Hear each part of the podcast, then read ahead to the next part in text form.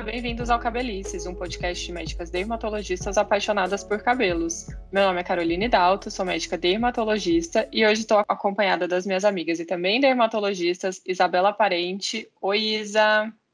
Oi, gente. Oi, Carol. Olá, e da Larissa Beltrão. Oi, Lari. Oi, Carol. Oi, Isa. Oi, pessoal. E hoje a gente vai falar sobre anticoncepcionais e queda de cabelo. Será que usar anticoncepcional ajuda o cabelo a crescer? Faz ele cair mais? Piora a calvície? Então, no episódio de hoje, a gente vai falar sobre tudo isso e tirar as dúvidas, principalmente aí das nossas ouvintes, mulheres, né? Já que são as maiores consumidoras dos anticoncepcionais. Então, os contraceptivos hormonais, né, que são as pílulas, os diversos métodos contraceptivos, são medicamentos mais utilizados pelas mulheres como forma de anticoncepção, ou seja, para evitar a gravidez. A maioria das pílulas, elas são compostas por dois tipos de hormônios, que são o estrogênio e a progesterona. E eles vão atuar ou fazendo a gente não ovular, ou bloqueando a implantação né, do, do folículo fertilizado, ou aumentando a espessura do muco cervical. Existem outros métodos contraceptivos além da pílula, como, por exemplo, o DIU, implante, adesivo, injeção e anel vaginal. E aqui não cabe a gente falar qual é melhor, né? Porque a gente não é ginecologista. Então, se você tiver alguma dúvida maior sobre isso, consulte o seu médico. O que a gente vai discutir aqui é o uso desses métodos contraceptivos e a relação deles com a queda de cabelo. Então, Lari, no nosso dia, no dia a dia, a gente vê várias mulheres que usam ou usaram contraceptivos orais combinados e notaram, por exemplo, melhora da acne, da oleosidade. Explica para a gente um pouquinho por que, que esse efeito acontece. É, Carol, os efeitos dermatológicos que a gente vê né, nas pessoas que usam pílulas combinadas, né, os contraceptivos orais, eles são devidos à capacidade de afetar os receptores de androgênios do nosso corpo, né, pela composição do progestagênio que ele tem na sua fórmula. Também vai acabar atuando nos receptores de estrogênio através do etinil estradiol, que é o estrogênio que a gente vê nos contraceptivos orais. Daí, então, quando a gente tem as pílulas, a gente pode dividir elas, né, em gerações, que elas vão ser diferir uma da outra em relação à sua potência androgênica, que seria a sua potência de levar a efeitos dos hormônios masculinos, né?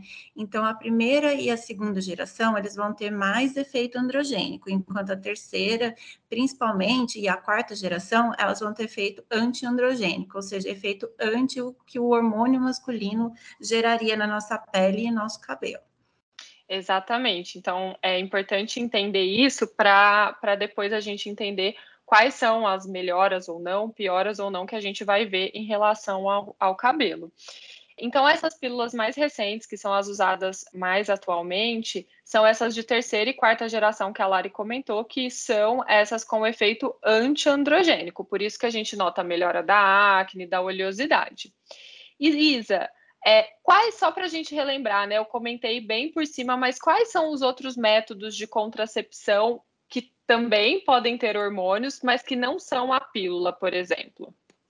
É isso aí, Carol. Existem sim outros métodos contraceptivos que também têm hormônios e não são pílulas, como por exemplo, o DIU, né, o dispositivo intrauterino. Então a gente tem o DIU hormonal, também chamado de DIU medicado.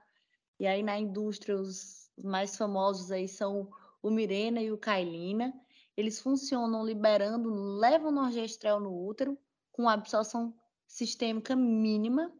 Nós temos também implantes subdérmicos, que são implantes que são colocados aí abaixo da derme, né? Então, implantados na pele do paciente, que liberam o etonogestrel, que é o famoso aí implanon. Nós temos as injeções, né? Então, são é, anticoncepcionais na forma de injeção, são injetados no músculo, e essas injeções elas podem ser mensais ou trimestrais, e elas também liberam progestagênio.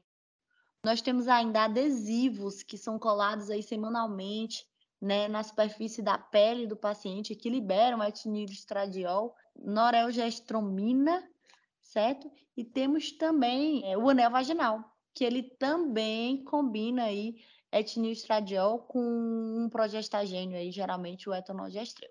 Então são vários aí outros métodos contraceptivos que não as famosas pílulas e que também têm hormônio, né? Exatamente. Então é importante a gente falar sobre método, né, também, mais ou menos, né? Falar não, né? vou dizer que a gente pincelou só para as ouvintes saberem, porque eu ainda recebo muitas mulheres no consultório que às vezes esquecem que, por exemplo, o DIU tem hormônio ou que existem outros métodos contraceptivos, né? Hormonais.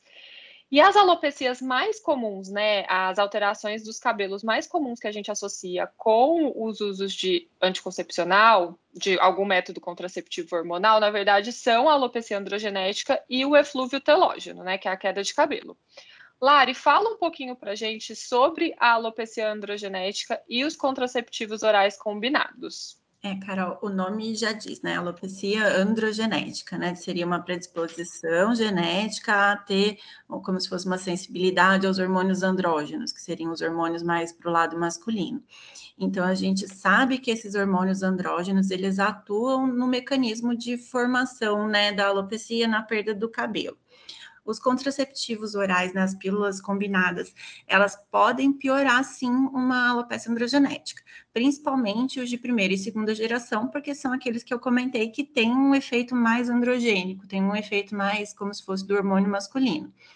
Então, eu comentei, né, desses daí, e daí, quando são os de terceira e quarta geração, que são os que têm efeito mais anti-androgênico, eles não vão ter tanto, assim, essa piora da calvície, né, com o uso deles, porque eles têm um efeito anti-hormônio masculino.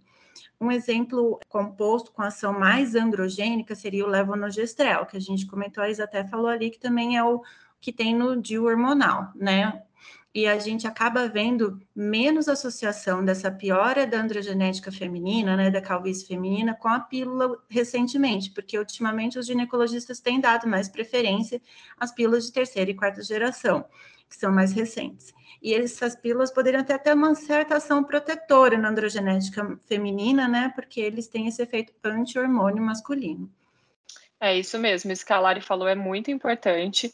Então, é, algumas pílulas combinadas, né, com hormônios combinados, as que estão mais associadas à androgenética são aquelas pílulas mais antigas que hoje em dia os ginecologistas acabam prescrevendo menos, enquanto que as de terceira e quarta teriam até esse efeito talvez protetor. Você já começou a falar sobre isso, Lari? Você comentou do DIL, mas uhum. quais outros tipos de métodos hormonais que também poderiam piorar, por exemplo, a alopecia androgenética?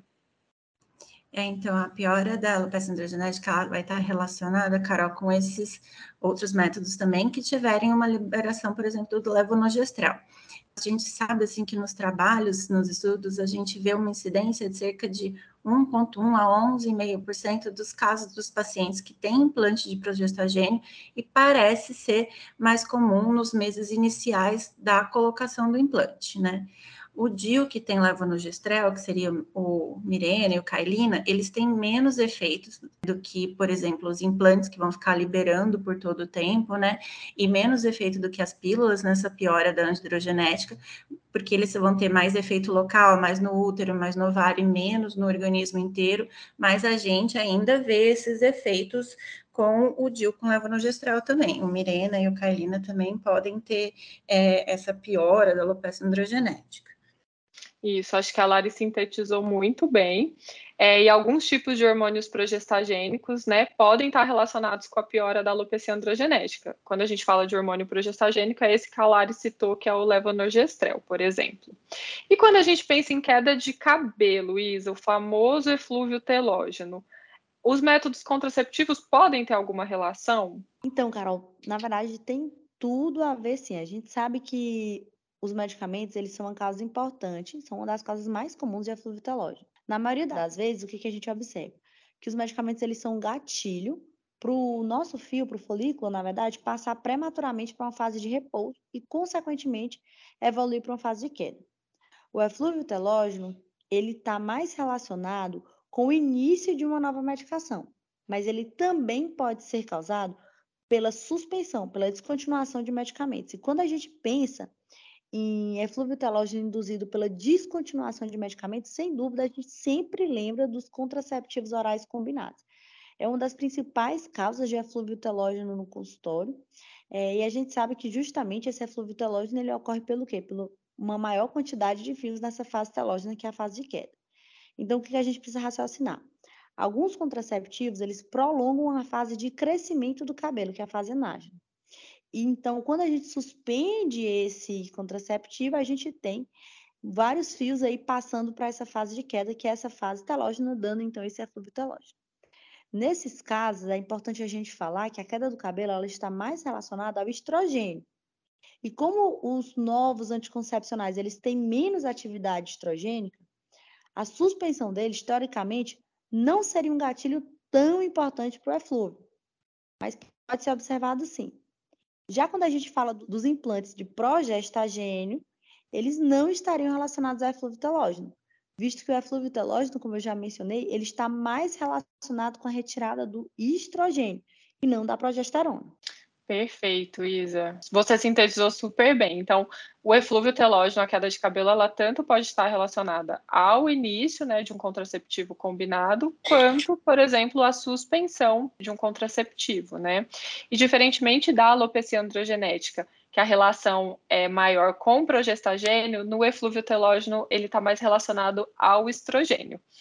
Então, apesar dos relatos né, de que os contraceptivos hormonais podem ser os responsáveis pela perda de cabelos, eles acabaram se tornando eventualmente uma opção terapêutica para alguns subtipos específicos de alopecia. Fala um pouquinho para a gente sobre isso, Isa. É isso aí, Carol. O princípio pelo qual um contraceptivo combinado ele pode ser uma opção de tratamento auxiliar no tratamento de alguns casos de alopecia se baseia justamente nisso que eu acabei de falar.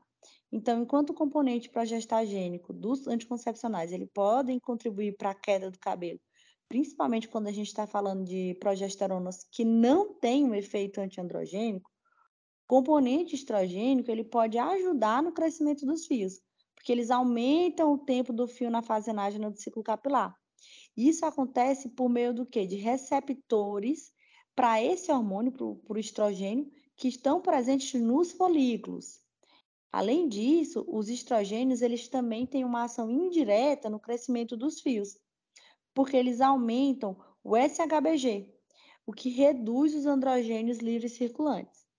Então, eles são muito interessantes para casos, por exemplo, de exurtismo e acne, mas não tem tantos estudos ainda é, comprovando a sua ação nos casos de alopecia androgenética. Exatamente, é um tema um pouquinho complexo, né? Eu sei que envolve vários nomes diferentes, mas eu acho que a mensagem é que sim, existem alguns tipos de hormônios usados nos métodos contraceptivos que tanto podem piorar a calvície e outros que eventualmente podem até auxiliar, mas que ainda precisam de mais estudos sobre isso. E que sim, os métodos contraceptivos, eles podem levar a uma queda de cabelo. Tanto que no momento que ele é introduzido, quanto no momento, por exemplo, que esse contraceptivo é retirado. Por isso, é sempre importante uh, vocês, pacientes, saberem qual método vocês estão usando, o nome certinho, até para passar para a gente, por exemplo, numa investigação, né? É, há quanto tempo está usando, quando suspendeu, porque isso é uma informação bastante relevante. Vocês têm alguma consideração, meninas, algum caso interessante que vocês queiram compartilhar, alguma coisa de contraceptivos e queda de cabelo? Eu acho bem interessante isso da gente dividir, né, é, o acompanhamento com o ginecologista, né, que o ginecologista escolhe qual é o melhor método contraceptivo junto com o paciente e a gente pode opinar no sentido, assim, de dar essa supervisão, de falar assim, ah, esse pode piorar a sua calvície, né, talvez seja melhor repensar esse junto com o seu ginecologista, ou ah, esse daqui te ajudaria no seu tratamento, né, e daí conversar com o ginecologista e acabar decidindo qual que é o melhor para cada um. E isso é bom também é, decidir antes de você fazer a decisão pelo método, porque, por exemplo, eu já tive paciente que conversou com o ginecologista, não sabia da informação de que tinha calvície ou que pioraria a calvície, coloca o Mirena e daí começa a perceber, né? Às vezes tem um eflúvio, às vezes não tem, mas vem na consulta e fala assim: ah, acabei de colocar mirena. Eu falo assim: ah, mas pode piorar a sua calvície. Às vezes é melhor, se você já tem um diagnóstico de calvície ou tem algum problema de queda de cabelo, também conversar a respeito disso antes de escolher o método, porque às vezes colocou Mirena, passou pelo procedimento, né, que não é muito, assim, tão inócuo, né, às vezes é dolorido, né, é. às vezes tem gente que precisa até ir centro cirúrgico por conta de dor, né, para colocar, e daí depois descobre que não vai ser uma boa para o cabelo, daí o método que duraria aí alguns anos vai ter que ser retirado antes, se for do desejo da paciente. Daí essa conversa entre paciente, ginecologista e o dermatologista que está cuidando do cabelo é bastante importante, né? Super, muito é importante verdade, isso que você pontuou. E o que a Lari falou, eu achei super importante, mas uma coisa que eu também sempre é, converso com os pacientes é que, assim, a decisão por um anticoncepcional ou não, ela vai muito além do cabelo e da pele, né? Então, tem várias outras uhum. questões aí que são levadas Sim. em consideração, outras comorbidades, etc. Então, assim, eventualmente, às vezes, é uma paciente que tem algum problema capilar e que, para ela, dentre todos os anticoncepcionais é, os contraceptivos, na verdade, disponíveis, a gente, a, a, o ginecologista e a paciente acabam optando por algum que não é o melhor pensando na pele e no cabelo, mas também tudo bem, porque se como o método contraceptivo ele é o melhor para aquela paciente, a gente também pode manejar a alopecia, a pele, a oleosidade, a acne de outras formas, né, com outros tipos de tratamento que a dermatologia ela pode ajudar. É importante tanto fazer essa ponderação que a Lari falou de tentar se possível, conciliar,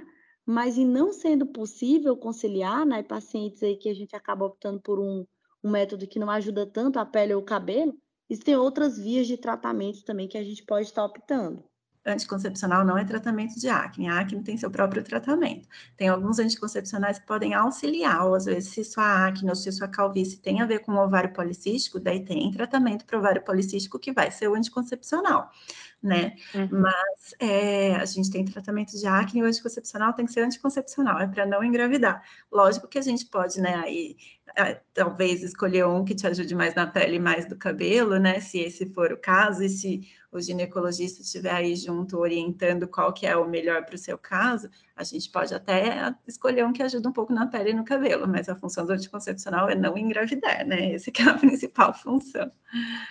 Concordo plenamente, né? Não é tratamento e não é por isso também que você vai sair tomando sem antes conversar com o gineco. Então, acho que uhum. vocês duas ponderaram coisas muito importantes. É isso, então, gente. Muito obrigada pela companhia, para me acompanhar aí nesse assunto um tanto cheio de nomes estranhos. Para você que nos ouviu, não deixe de seguir lá no Instagram o cabelicescast. Toda segunda tem episódio novo sobre o mundo dos cabelos. Eu sou a Caroline Dalto, sou médica dermatologista. Meu Instagram, para quem quiser me seguir, é arroba doutora Caroline Dalto. E meu CRM São Paulo é 161568. Gente, também vou me despedindo. Meu nome é Larissa Beltrão. Se vocês quiserem me seguir no Instagram, mandar dúvidas, a gente interagir um pouco por lá também. É Larissa Beltrão, dermatologista. E o meu CRM de São Paulo é 144387. Meu registro especialista é 67523. Foi ótimo conversar com vocês, gente. É isso aí, pessoal. Eu também amei conversar com vocês sobre esse tema tão importante hoje. É, o meu nome é Isabela Parente, meu CRM de São Paulo é 159056, o meu RQ é o 69090 e o meu Instagram é o arroba Isabela Parente Dermato. Um grande beijo, até a próxima. Até mais, gente. Tchau. Tchau, tchau.